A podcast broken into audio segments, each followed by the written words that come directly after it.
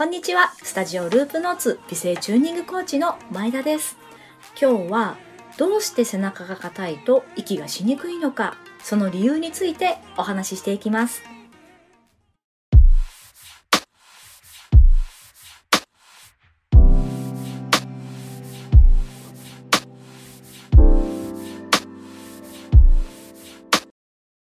そもそも呼吸の原理っていうのが口からでも鼻からでもまず吸う。そして気道を通り肺に入る。そして吐き出す息っていうのが肺がぐしゃっと潰れる。二酸化炭素が気道を通る。そして口もしくは鼻から吐き出されるっていうのが呼吸の原理なんですけれども、吸ったら肺が膨らんで、吐いたら肺が縮まる。ぐしゃっと潰れる。っていうことは皆さん小学校の理科でも習われたかとは思うんですけれども実はこの肺を包んでるのがいわゆるあばら肋骨です。肋骨。で肋骨だけじゃなくってその肋骨と肺の間にあるのが肋間神経っていうあの筋肉の薄い膜があるんですけれどもこいつ結構固まりやすいんですね。ここでポイントがあります。呼吸にはあばらもめちゃくちゃ広がるんですよ。肋骨がすごく広がるんですけど、めちゃくちゃしなります、この人。折れるんじゃないかっていうぐらいにグワーってしなるんですよ。グワーっと広がる。こう広がるんですけど、ここで注意点があります。呼吸には、あばらが関係する、肋間神経が関係するっていうのは、なんとなくご理解いただけたかなと思うんですが、これ、背骨や鎖骨も関係するんですね。またこれ小学校の時によく言われたと思うんですよ。背筋をピンと伸ばしなさい。背筋をピンと伸ばしなさい。まっすぐな姿勢になりなさいってよく言われたと思うんですが、ここで勘違いが発生しますね。人間はまっすぐにはなれないです。というのも、背骨って S 字じゃないですか、そもそも。これ伸ばそうと思ったら骨折します。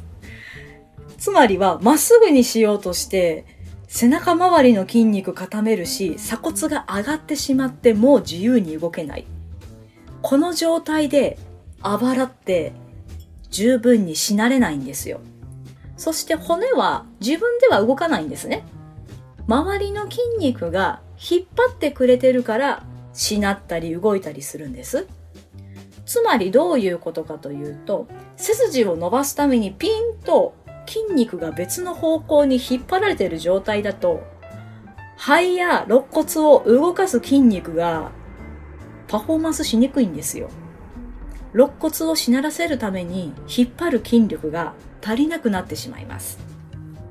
なので、無理に背筋をピーンと伸ばそうとすると、呼吸に使う筋肉が参加できなくなってしまうので、そんなに頑張らなくても大丈夫です。鎖骨もぐって上がって肩も上がってってなると、あばらが広がらなくなります。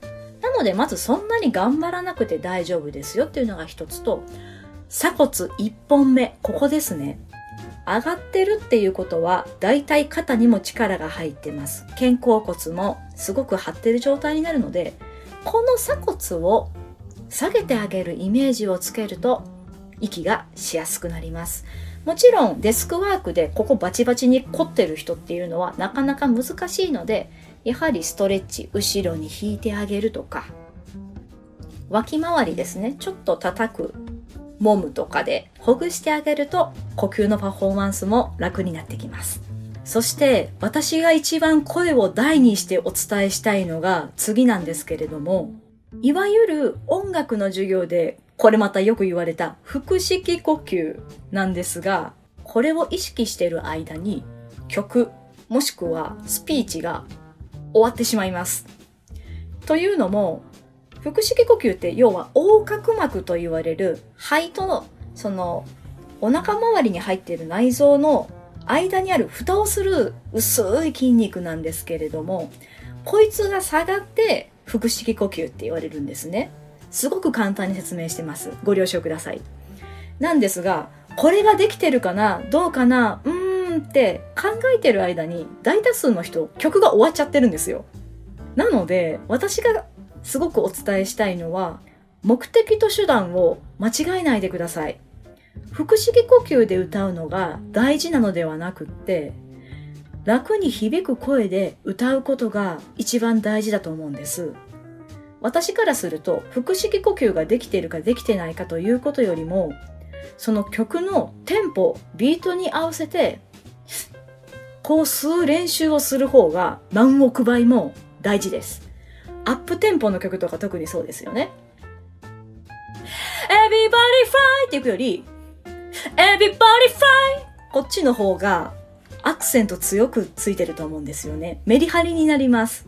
なので、腹式呼吸云々を考えるより、無駄な力を抜いて曲のビートに合わせて吸うということを最優先、第一に考えてください。まとめると、まず、背筋をまっすぐにすることや姿勢を意識しすぎて、背中周りの筋肉を固めないということ。そして、呼吸の方法を意識しすぎて、変に力を入れすぎないということ。まずは、緩める。これが一番大事です。でも、お疲れモードで上半身が硬い、また息がもうそもそも浅いという方は、まず、このように長く筆吐いて力を入れない練習をしてみてください。これは別の動画でもご紹介したキャンドルブレスという呼吸方法ですので、ぜひお試しください。いかがでしたでしょうか？今日は背中が硬いと呼吸がしにくい理由についてお話ししていきました。どうしても座ってお仕事される方が多くて上半身がガチガチに固まってしまうっていう方もめちゃくちゃ多いんですけれどもぜひ自分をいじめずに体を緩める方法を一緒にお伝えしていけたらなと思うので、ぜひ試してみてください。もしこの動画がいいなと思ったら気軽にいいね、そしてチャンネル登録の方をよろしくお願いします。では本日の動画はここまで。スタジオループノーツ美声チューニングコーチの前田でした。ではまた。